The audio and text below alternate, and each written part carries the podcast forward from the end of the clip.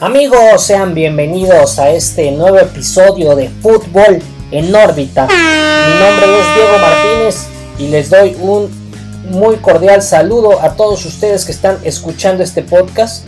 Eh, muchísimas gracias por estar aquí, por escucharnos, por tratarnos de comprender en este, en este podcast que lo único que queremos es hablar de fútbol. El día de hoy tenemos muchísima información. Eh, hablaremos un poco de repechaje, de los equipos que han clasificado, de los que se quedaron en el camino. Vamos a hablar de lo que va a ser la liguilla, los ocho clasificados, los encuentros y daremos nuestros pronósticos. También hablaremos un poco de la Liga Española, la Premier League, la Serie A y la Bundesliga. Por favor no se vayan y quédense conmigo en este podcast que es hecho para ustedes y por ustedes solamente. El primer tema que vamos a tocar es que ya se jugó la liguilla de la liguilla. En la liguilla de la liguilla se dieron encuentros interesantes. Yo ya había hecho mis pronósticos, me fue bastante mal, gente. La verdad es que fallé mucho. ¡Ay, pero qué idiota! Porque hubo algunas sorpresas que llamaron mi atención. El primer encuentro que se jugó fue el de Santos contra Pachuca. Un partido que se esperaba, pienso yo que se esperaba que era que fuera un partido más peleado, mucho más reñido, pero sin embargo Pachuca se impuso a los laguneros con, por un marcador de 3 a 0. Pachuca dominó realmente el partido. Santos nunca encontró la forma de, de sacarse al Pachuca. A pesar de que tuvo más el balón, no encontró esa fórmula. Y se le notó a Santos la falta de Brian Lozano. Le faltaba ese jugador desequilibrante, ese jugador que fuera diferente, que fuera distinto. No lo tuvo y eso le pesó muchísimo. Y del otro lado, Pachuca, que con un regreso de Víctor Guzmán, después de todo este problema que tuvo eh, el año, bueno, este año prácticamente, donde no podía jugar, donde no se había ido a Chivas, pero no se fue, era todo un problema. Pero hoy Víctor Guzmán en este partido contra Santos se carga el equipo y demuestra que Pachuca, a pesar de que tiene y cuenta con muchísimos jugadores que son muy jóvenes, eso llama mucho la atención, son muy jóvenes y sin embargo están jugando bien, se ve un entendimiento y un funcionamiento correcto y Pachuca sale avante en esta eliminatoria. Eh, los goles de parte de Pachuca fueron por Víctor Guzmán al 36, Oscar Murillo al 55 y Roberto de la Rosa al 85. Eh, debo recalcar que el primer gol de Guzmán todo muy bien, eh, todavía Santos tenía mucha pelea. En el segundo gol siento yo que se queda, que deja mucho a desear Acevedo, eh, por el sentido de que era un tiro libre que, le, que le lo disparan a su poste. Él de cierta forma rechaza, pero rechaza hacia el centro y después hace dos, tres atajadas impresionantes. Pero por ese mal rechace, les queda el balón de cierta forma Pachuca de modo para poder anotar. Entonces, bueno, todos sabemos que Acevedo este es su primer torneo como titular y lo está haciendo de forma extraordinaria. Bueno, lo estaba haciendo de forma extraordinaria pero sí se nota que le costó bastante trabajo en este partido. Se ve que falta experiencia en cuestión de las liguillas y también pues hay más presión. Creo yo que este, este formato que, permitió a dos equipos estar compitiendo eh, tiene ciertos errores, pero a jugar a un partido se notó esa presión en los jugadores, se notó esas ganas, hubo partidos realmente entretenidos, que creo yo eso es lo importante en este tema, que, tengamos partidos que llamen la atención, que generen, que la gente les guste, y de esta forma Pachuca eh, sale ganando a un Santos en su cancha, le pega bastante fuerte, pero es, es llamativo porque a un partido no puedes dejar nada para el día de mañana, tienes que entregarlo todo y creo yo que esa fue la diferencia de Pachuca. Que Pachuca con sus, con sus jóvenes que les debió, les debió de, costar mucho trabajo imponerse ante esta presión, lo hicieron de, de una forma bastante buena. Y Pachuca se lleva el triunfo en el estadio de Santos 3 por 0. El segundo duelo del que vamos a hablar es el de Chivas Necaxa. Siento yo que este fue el partido, eh, la llave más flojita. Eh, creo yo que hubo un dominio importante de Chivas en cuestión de la, de la obtención del balón. Creo que el balón circuló por donde Chivas quiso. Lamentablemente siento que Chivas no tiene ese punch. Eh, se ve que le falta Vega, se ve que le falta Macías, aunque Salívar sinceramente cumplió. Eh, jugó como un, un, delantero, como un poste, que creo yo que, que dio mm, cosas interesantes. Chivas tiene tiene jugadores interesantes, pero siento yo que todavía no cuadran todas las piezas para Bucetich. Y en este partido, eh, a pesar de que lo ganan, creo yo que no hubo nunca un gran desafío por parte de Necaxa, pero también siento que a Chivas le faltó. O sea, Chivas pudo irse tranquilo y ganar este, esta serie sin ningún problema, pero le costó trabajo, ¿no? Queda 1 a 0, el gol es de Jesús Angulo eh, el jugador que antes estaba en Necaxa les hizo el gol. Eso es importante, el minuto 54. Pero Necaxa no encontró el camino y la posición de Chivas era muy fuerte, ¿no? De hecho, Necaxa tan mal estaba yendo que tres de sus cuatro cambios fueron por hombres de la media cancha. Entonces eso te dice a ti que no estaba funcionando la media cancha de Necaxa porque los balones no llegaban arriba. De hecho, en los últimos minutos hubo una jugada que, bueno, se señaló un fuera de lugar, pero por poco. Eh, eh, en la última jugada, el, portero de, de, Necaxa anota un gol. Pero eso te dice que es lo único que pasó con ellos, ¿no? Pero hay que recalcar la buena temporada que tuvo el profe Cruz con dos rayos, ¿no? Porque tuvo muchas bajas, se le fueron jugadores importantes y sin embargo los metió a la liguilla. Pelearon de cierta forma, pero Chivas fue superior en cierto aspecto. Tampoco vamos a decir que fue arrollador, ni que Chivas está para campeón. No, no, no, no. Eh, le cuesta mucho trabajo a Chivas generar jugadas de gol. Tiene mucho tiempo el balón, eso no tengo la menor duda. Pero le cuesta mucho trabajo este, generar jugadas de peligro. Porque nada más es el gol de Angulo y no pasó nada a pesar de, de ese control del partido que tuvo. Ese fue el segundo duelo, estos se jugaron el día, el día sábado. Pachuca y Chivas estaban clasificados. el domingo se dio el partido entre Tigres y Toluca. Tigres derrota a los choriceros 2 a 1. Yo pensé realmente que Toluca iba a dar la sorpresa, pero no. Eh, Tigres con un doblete de Guiñac. Que Guiñac realmente no sabemos qué es lo que le pasa, pero en la liguilla se conecta y se convierte en un jugador peligroso. Eh, hace goles de cualquier forma, eh, no importa nada y Tigres vuelve a ser candidato porque Tigres está en la liguilla y siempre es un problema Tigres. Debes de tener muchísimo cuidado porque Tigres es un rival de, cuidado, gana bien. Eh, el gol de Toluca fue un autogol de Ayala y ese mismo, el central fue expulsado todavía tuvo un mal día, ah, pésimo lo de Ayala, pero aún así Tigres gana. Lo que llama la atención es que Ayala se va expulsado al minuto 71 y desde ahí juegan con uno menos y Toluca, a pesar de que Rubén Zambuesa fue el que se cargó al equipo, pues no alcanzó, no alcanzó a, meter ese empate para, prolongar este partido, ¿no? Eh, Tigres fue mejor, esto no, no hay duda. A pesar de que la posesión del balón fue totalmente, bueno, tampoco arrollador, pero sí la tuvo más Toluca. Tigres se la prestó, se sintió muy cómodo sin el balón, porque realmente las jugadas de peligro las tenía Tigres. Tigres tiene jugadores muy desequilibrantes, muy muy desequilibrantes y eso este, le terminó pesando mucho a Toluca, que creo yo que juegan bien, pero no les alcanza. Si hubieran planteado bien el partido, eh, si hubieran parado a Guiñac, porque Guiñac les hace gol al 35 y luego al 38. Eso lo sepultó, creo yo. Ese doblete tan rápido sepultó totalmente a, Toluca. Y pues el resultado es evidente. Eh, Tigres está en la liguilla, ¿no? Eh, en el último partido, y esto sí fue impresionante.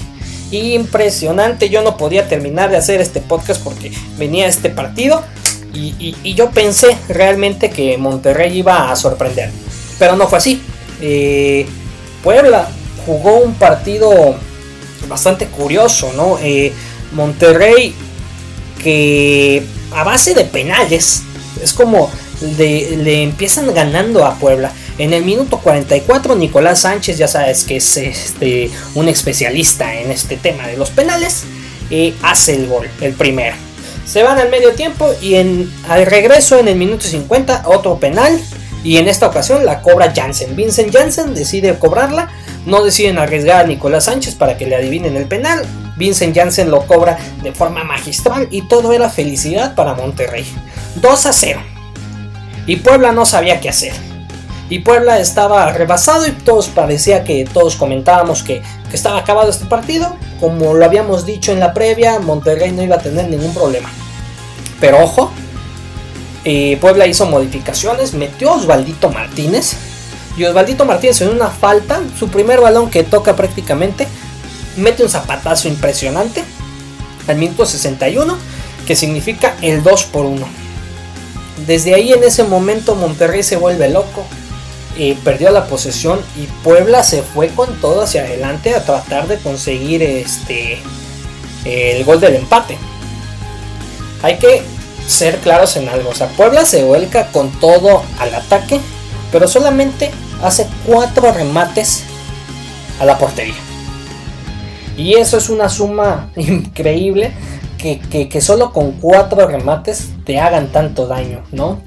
Eh, todo iba tranquilo. Al parecer Puebla no iba a poder. Llega una jugada que le dan a Ormeño, que se da la media vuelta, lo jalan, penal en el minuto 90.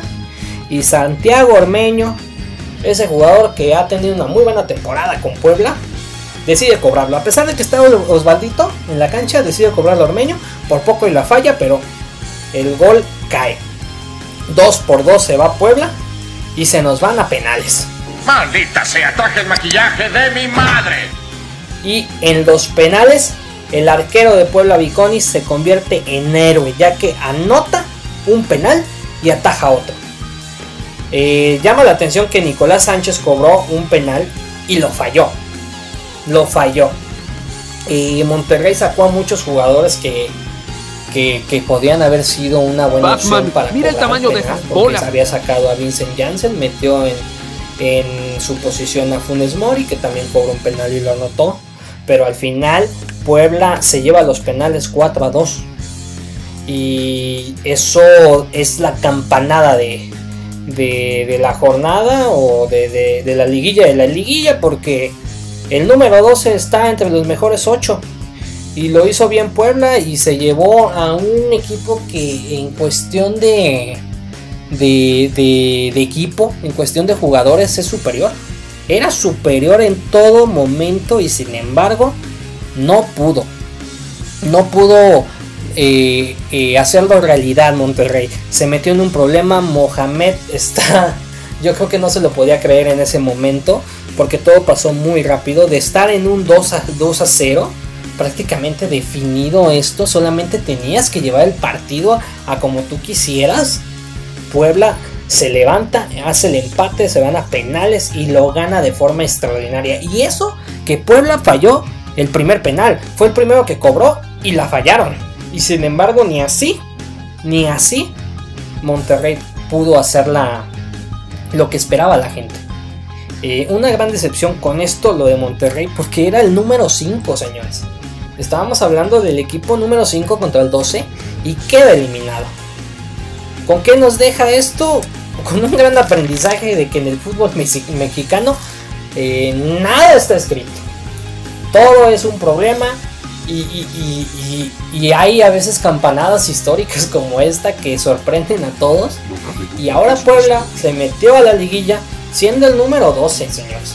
Siendo el número 12, teniendo una temporada pues normal, o sea, una temporada donde solamente obtuvieron 20 puntos, tuvieron 6 este, victorias, 2 empates y 9 derrotas. Y aún así, con todos esos números, Puebla está en la liguilla. Ahora, vamos a decir los duelos cómo van a quedar ya de la liguilla. Estos ocho equipos van a competir por el título de guardianes. Ahora sí viene lo chido. El 1 contra el 8 es León como número 1. Se va a enfrentar a Puebla como número 8. A ver, el segundo es Pumas como número 2. Va a enfrentar a Pachuca como número 7. Y ahí va el 3. El partido número 3 es América que entró como tercer lugar contra Chivas como sexto. El clásico de clásico se va a poner muy bueno. Porque va a ser clásico de liguilla, señores. Con eso vamos a empezar prácticamente esta liguilla, ¿no? Y el último duelo, que es el 4 contra el 5, que queda como Cruz Azul contra Tigres. Duelazo. Vamos a hablar del primer duelo. León contra Puebla. Un partido que en teoría yo diría León debe de superar con todo a Puebla. ¿Por qué? Porque en la fase regular León hizo 40 puntos y Puebla 20. Ahora sería increíble que Puebla con 20 puntos se haya metido además de la liguilla y vaya y le pegue a León. Sería impresionante. Sería una campanada histórica y me vuelvo loco si eso pasa. Pero siento yo que León sí, a pesar de que Puebla venga muy motivado por derrotar a Monterrey en su cancha, sí siento que León es un equipo muy complicado para los poblanos. Eh, en el duelo previo que tuvieron en la jornada 15, León derrotó a Puebla en su casa, en la casa de Puebla, 2 a 1. Fue un buen partido, un partido bastante peleado. Puebla se paró muy bien, pero la categoría que ahorita tiene León, el fútbol que trae, que desenvuelve León es muy, muy fuerte. Yo sinceramente lo pongo como el favorito porque es el que mejor fútbol ha dado. Y solamente ha perdido una vez, señores. O sea, entonces es algo muy complicado derrotar a León. Yo creo que León debe de pasar a la siguiente fase. Ese es mi pronóstico. Pero ojo, en el anterior pronóstico que di, cometí muchos errores. Porque yo dije que iba a ganar Santos y cayeron. Chivas lo acerté. con Tigres y Toluca fallé, dije Toluca. Y con Monterrey y Puebla, pues yo decía Monterrey sin ningún problema. Y mírenme, casi me quedo calvo con este resultado. Eh, el segundo duelo, bueno, ya dijimos que León es favorito. Para mí es favorito ante el Puebla, sin ningún problema debe de pasar. El Pumas Pachuca, a pesar de que Pachuca haya dado un gran partido, esté, plagado de jóvenes que, tienen una, un futuro increíble, siento yo que la temporada de Pumas, de, Pumas perdón, eh, pues tiene que dar ese resultado extra porque lo que ha hecho Pumas lo ha hecho muy bien ha tenido una temporada muy buena que no le veíamos en mucho tiempo. Entonces yo creo que a su afición, por su afición deben de ganar este partido. Deben de ganarlo, pero no la van a tener fácil porque Pachuca eh, viene con todo. Derrotó a Santos sin ningún problema.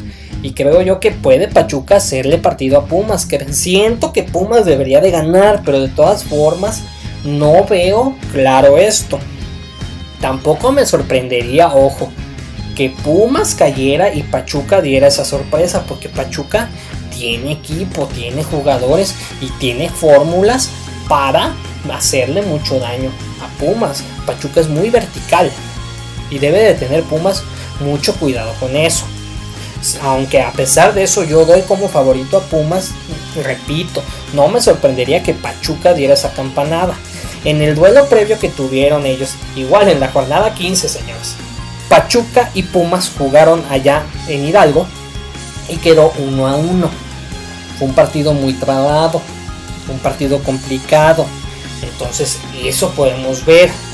Pero yo siento que a pesar de que ahorita lamentablemente, pues tal vez el jugar en la vuelta en tu cancha no te ayude tanto porque pues no, no tienes a la afición al lado Siento que Pumas debe de hacer pesar su cancha y debe de ganar. Yo también doy a Pumas como favorito, pero sinceramente no me sorprendería con Pachuca si ganara. Pero en esta ocasión, la verdad me voy a aventurar. ¿Por qué? Porque la vida es un riesgo, carnal. La neta, ¿no? Dicen por ahí. Eh, me tengo que arriesgar porque yo creo que Pachuca va a dar la campanada. Va a ser un partidazo. Pumas está obligado a ganar. Pero Pachuca tiene todo que ganar y nada que perder, amigos. Entonces yo le doy este juego yo creo que Pachuca se lo lleva muy trabado, va a ser muy complicado. No me sorprendería que Pumas ganara, no me sorprendería que Pachuca ganara. Pero yo le voy a dar, me voy a aventurar. Y a ver amigos, no me van a decir, ay, te estás volviendo loco. No, todo tranquilo. Yo le doy este gane a Pachuca. Y el tercer partido, el clásico de clásicos, mi, el amor de mi vida, mis chivas se van a enfrentar al América. En el partido que digan lo que digan, va a ser el partido de, este, de esta liguilla hasta el momento, ¿no? ¿Por qué? Porque es el clásico, el clásico de nuestro país, el clásico de clásicos, el partido más importante, este, son los que, los completamente mexicanos con los que tienen extranjeros, es el bien contra el mal, el que quieren, el que no quieren, es como lo quieran ver. Son los dos equipos más populares los que para mí son los más grandes de, México, ya sea en cuestión de títulos, ya sea en cuestión de popularidad para mí. Esto, este partido, mm, ojo, no va a ser entretenido el partido, ¿eh? Yo siento que van a estarse guardando muchas cosas porque ninguno va a querer perder y fracasar y ninguno va a querer perder contra su acérrimo, acérrimo rival. Eso debemos de tomarlo mucho en cuenta. Yo digo que lo debemos de tomar mucho en cuenta porque eh, va a ser muy probable que salgan como así, doblando las manitas los dos equipos. Porque Miguel Herrera no va a querer caer contra Chivas como está. Y Bucetich tampoco va a querer caer porque ya se metió a la liguilla y ahora tu primer duelo es contra el América, pues no puedes perder. Eh, en el duelo previo, en la jornada 11, América derrotó en el Estadio Azteca a las Chivas 1 por 0, que aquel gol de Giovanni Dos Santos, que fue muy bueno, eh, yo este duelo es muy complicado para mí porque eh, por mi corazón me iría con Chivas, pero realmente veo que la actualidad de América es muy, es muy buena. Es completamente diferente a lo que tiene Chivas. Eh, tiene jugadores, este, tiene más variantes, creo, América que Chivas. Y además va a cerrar en el Estadio Azteca. Va a ser muy complicado para Chivas ganar esto. Eh, si Chivas ganara esto, créanme que yo creo que, que el, proyecto Peláez se iría muy muy arriba.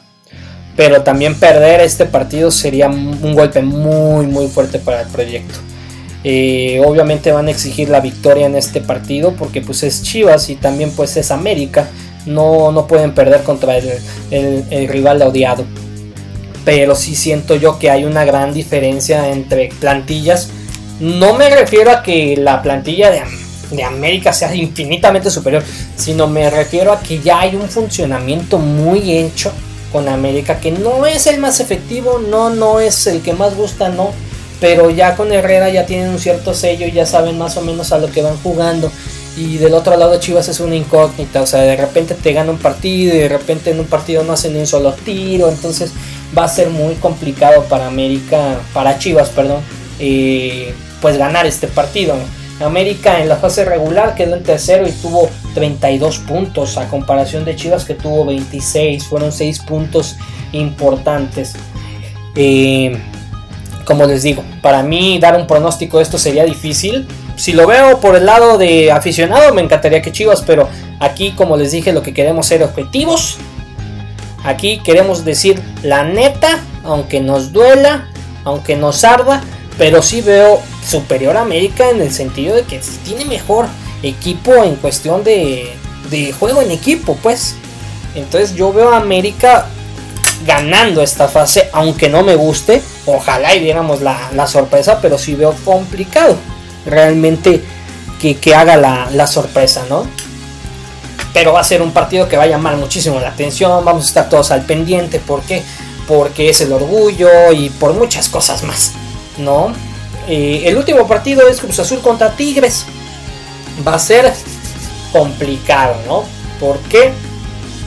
Porque a pesar de que Cruz Azul llega como cuarto y Tigres llegaría aquí como quinto lugar entre, entre comillas, Cruz Azul tuvo una baja muy muy fuerte en, en los últimos cinco partidos, perdiendo cuatro. Y eso creo yo que le puede afectar mucho porque se va a enfrentar contra un viejo lobo de mar que es Tigres y ya sabemos que Tigres en las liguillas es muy fuerte y de hecho El duelo previo que tienen ellos es en la jornada 14, donde Cruz Azul perdió rotundamente contra Tigres y en el Estadio Azteca. Entonces, realmente yo veo muy complicado este partido para Cruz Azul. Que ojo, también si este partido lo gana Cruz Azul, se mete con todo como un favorito, porque agarraría mucha confianza, derrotaría a uno de los equipos de los contendientes que realmente eh, eh, son los más complicados. Pero este partido yo siento que Cruz Azul va a tener muchos problemas y por como vienen jugando, la verdad no me dan tanta confianza en cuestión de, irme por ellos, ¿no? Yo creo que Tigres podría ganar, porque Cruz Azul lo veo debilitado, porque a Cruz Azul lo veo diferente, porque a Cruz Azul en los últimos partidos le ha faltado mucho. Y sí, ahorita pues ya, llevan, ya llegan un poquito descansados, ok. Pero Tigres es un rival muy complicado. Tigres tiene jugadores impresionantes. Guiñac ya está enlazado, ya, ya está afilado. Y, vamos a ver, ¿no? Creo yo que en planteles están parejos. Por el momento me inclinaría yo un poquito más por Tigres. Pero solamente es por el momento, amigos. O sea, realmente este duelo sí lo veo como un 4 y 5. O sea, sí están pegaditos, están muy, muy parejos. Yo siento que este es el duelo más parejo de todos. A pesar de que esté Chivas y América se vayan a enfrentar, yo creo que este Cruz Azul Tigres es el más parejo, el que no sé a quién se la doy, pero por lo que yo siento y por lo que veo en los partidos que tuvo eh, Cruz Azul, los que ha fallado en los últimos, veo más encarregado a Tigres, veo a Tigres con unas ganas un poco más eh, en manifiesto. Entonces yo creo que me voy a inclinar por Tigres, pero como les digo, esta es mi humilde opinión amigos. Yo yo soy un don nadie. Yo estoy diciendo esto por lo que veo y por lo que siento. Entonces, para mí, los que pasarían a la siguiente fase sería León, Pachuca, América y Tigres. Y esto me dejaría a mí con un duelo de León contra Pachuca en semifinales, ojo, eh. León Pachuca y América contra Tigres. Ojo, nada más estoy dando esto como unas probabilidades. Pero realmente veo que va a ser bastante complicado.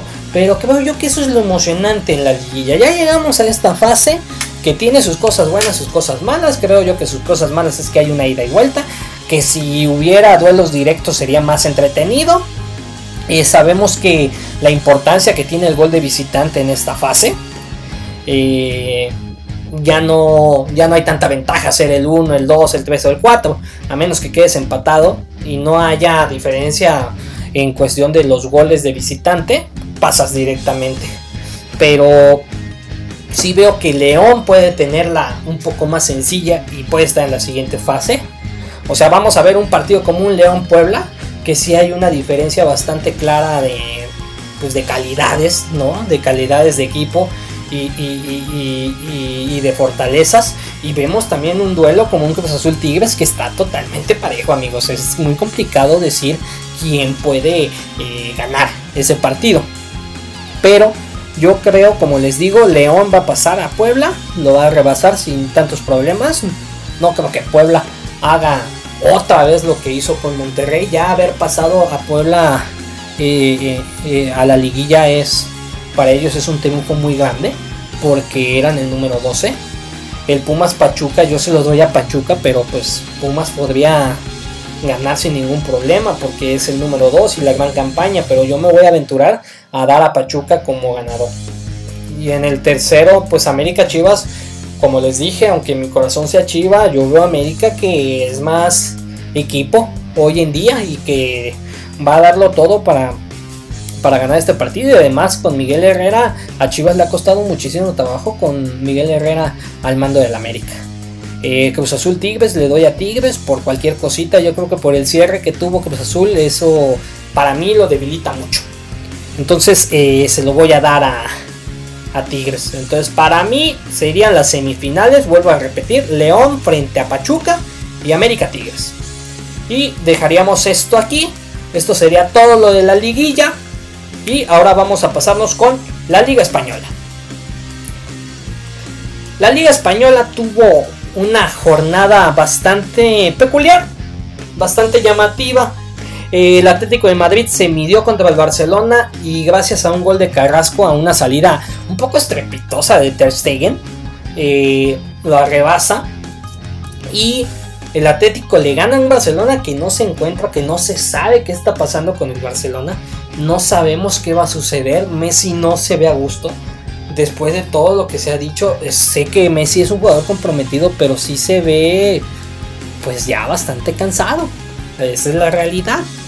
Y cuando siempre yo he dicho que el fútbol es como una relación, las dos partes el equipo y el jugador deben de estar contentos, deben de estar dando su, 50% y su 50% para dar un 100. Y yo veo que el equipo medio da y Messi ya no quiere realmente estar ahí. Siento, es lo que yo siento.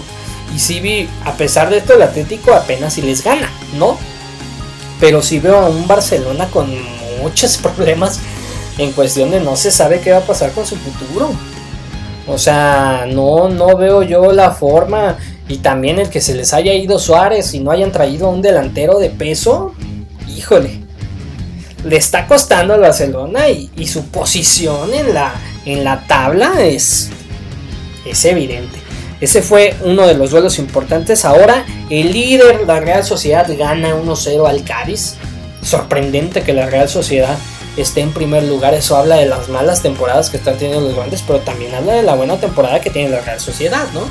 Ojalá en esos momentos estuviera Carlitos Vela en ese equipo y estuviéramos presumiendo que está un mexicano en el primer lugar, pero lamentablemente no fue así. El Real Madrid también jugó, eh, visitó al Villarreal y quedó 1 a 1. Los goles fueron de Gerard Moreno y Mariano Díaz.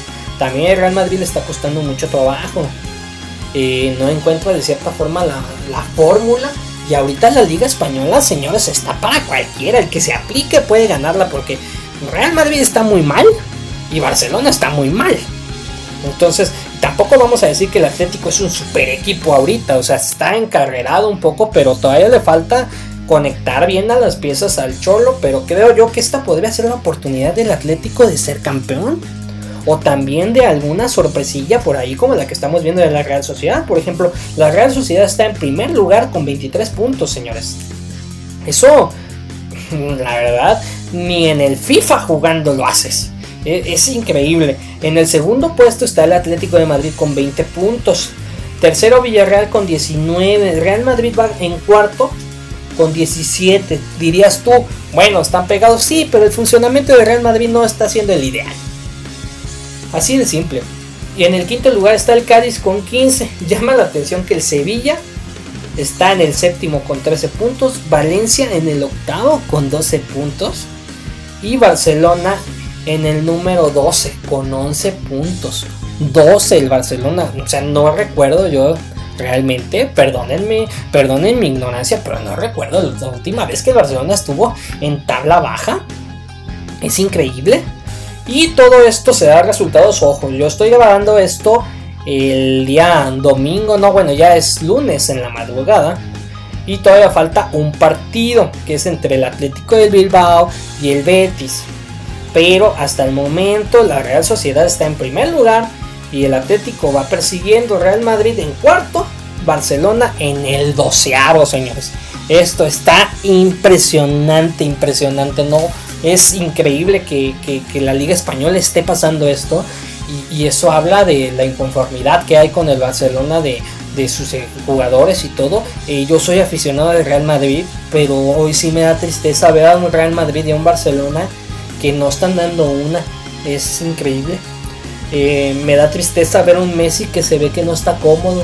Me gustaría que él estuviera muy cómodo para que el Barcelona volviera a ser ese protagonista y, también estuviera ya batallando en los primeros lugares porque es tan extraño amigos que, un equipo esté ahí abajo y siendo el Barcelona siendo el Barcelona, porque a pesar de lo que digas, bueno, que si Messi no está a gusto o está a gusto, o sea, tienen jugadores como Griezmann, está Ter Stegen, está Piqué que salió lesionado, que va a estar bastante tiempo fuera.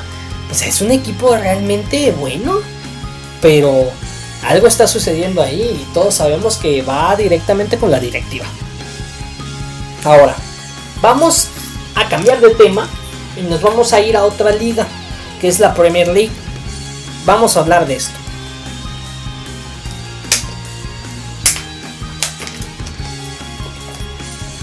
En la Premier League se dieron unos duelos bastante interesantes. El Newcastle cayó en su casa contra el Chelsea 2 a 0. El Tottenham le pegó 2 a 0 al Manchester City de Guardiola. Los goles fueron de Son y Lo Celso. Manchester United ganó 1 por 0 al West Bromwich. Ahí va el Manchester United, ¿no? Ahí va. Ahí va, no muy bien, pero pues le están echando ganas. El, Arsenal empata contra el Lens eh, Liverpool le gana 3 por 0 al Leicester City. Con goles de. Bueno, fue un autogol de Evans, Johnny Evans. Eh, otro gol de Diogo Jota y Firmino. Hasta el momento, hasta donde yo estoy ahorita grabando, faltan dos duelos pendientes, que es el Burnley contra el Crystal Palace y los Wolves de Jiménez contra el Southampton. Eh, las posiciones están también algo curiosas aquí porque es curioso ver al Tottenham como primer lugar con 20 puntos, a pesar de que Liverpool está abajo en segundo, igual con 20 puntos, la diferencia de goles es lo único que lo separa. Pero, pues se ve ya la mano de Mourinho, ¿eh? Ya sabemos que Mourinho es un técnico bastante ganador y cuando llegó al Tottenham teníamos ciertas dudas, bueno, en mi caso yo tenía ciertas dudas de decir, bueno, ¿y, qué va a pasar con el Tottenham? O sea, ¿realmente va a dar ese paso? Hasta el momento lo está dando. Eh, ganó un buen partido contra el City, que el City está con muchos problemas, pero ahí va el Tottenham, eh, de la mano de, jugadores bastante importantes, de nuestro hermano Son, que es mexicano, como todos dicen. Y como les digo, el Tottenham en primer lugar 20 puntos, segundo lugar Liverpool con 20, en tercer lugar está el Chelsea con 18, que a mí me ha sorprendido el Chelsea, ¿eh? Porque realmente no tenía muchas esperanzas yo, porque no sentía que habían hecho contrataciones tan fuertes, nada, Thiago Silva, pero pues la delantera con Abraham, con este Pulisic, o sea, está funcionando realmente ese equipo. Eh, Werner, que también, bueno, fue una gran contratación sí se reforzaron de buena forma, pero yo no veía tan fuerte al Chelsea. Creo que están trabajando bien. Eh, y no me sorprendería que dieran la campanada, vaya atrásito de Liverpool y Tottenham peleando, peleando, peleando, pero se ve interesante. Se ve bastante interesante. La Liga Premier está súper interesante. A comparación de que la Liga Española se está cayendo a pedazos sin el Real Madrid y sin el Barcelona. Eh, hablamos de la Premier League que está bastante entretenida. Realmente están pegaditos. O sea, está el Chelsea en la tercera posición con 18 puntos. En la cuarta posición está el Leicester City con 18 puntos. En quinta posición está el Southampton con 16 puntos. Llama la atención, ahí les va. Que a pesar de que está bien peleada esta, el Manchester United está en la posición 10, señores, con 13 puntos. El Arsenal con 11 en el lugar 11, igual con 13 puntos junto con los Wolves que van en el 12 con 13 puntos. El City va en 13 amigos. Es increíble, pero van pegaditos todos prácticamente. Eh, si los Wolves eh, le ganan al Southampton, se podrían levantar hasta la sexta posición. Pero si el Southampton gana, le gana a los Wolves, se mete en tercera posición. Así que Ojo, la Liga Premier tiene esa maravilla que por eso todos mencionan, bueno, la gran mayoría menciona que es la mejor liga del mundo porque te sorprende, todos los equipos son buenos, tienen buenos jugadores y sí, sabemos que hay equipos que son potencias, pero por ejemplo ahorita vemos a un Leicester City que está en cuarto lugar, que está sorprendiendo, un Southampton que está en quinto lugar sorprendiendo y también vemos del otro lado de la moneda el número 10 que es el Manchester United, el 11 está el Arsenal, en el, en el 13 está el City y sorprendente, ¿no? que son equipos de una de una presencia importante en la liga que tienen jugadores de los mejores del planeta, que tienen, son esas plantillas importantes y que tienen una situación económica bastante favorable a comparación de muchos equipos, y no nada más en, Inglaterra, sino en muchos equipos en todo el mundo.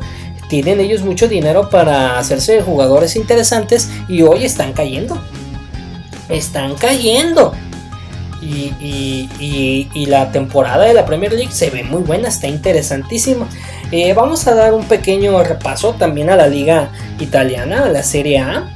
Y jugó el Milan contra el Nápoles, jugó el Chucky Lozano, 56 minutos, pero el Milan ganó 3 por 1. Esto lo vamos a decir más rápido. Eh, también si, si hay algo que les gusta, a mí también me gustaría saber. Eh, pueden seguirme en mis redes sociales como Diego Yeye, las dos con Y.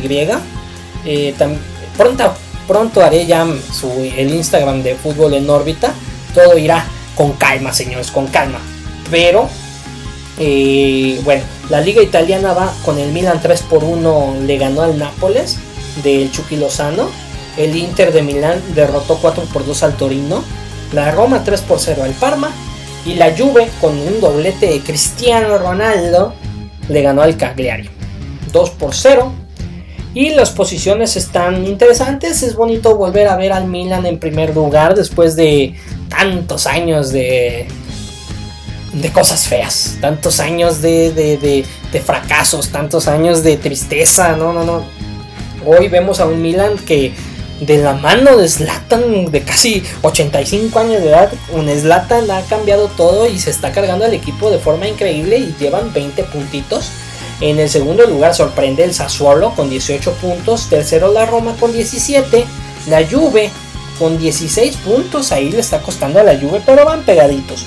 Esta liga también va muy muy pegadita. En quinto lugar va el Inter con 15 puntos y en el sexto el Nápoles con 14 puntos. El Nápoles de Chucky Lozano que todavía tiene eh, eh, oportunidad ante todo esto, ¿no? Esta liga también está muy muy peleada. Todas están peleadas porque pues vamos empezando prácticamente, pero, pero va bien. Va bien todo. Creo yo que, que todo va muy interesante.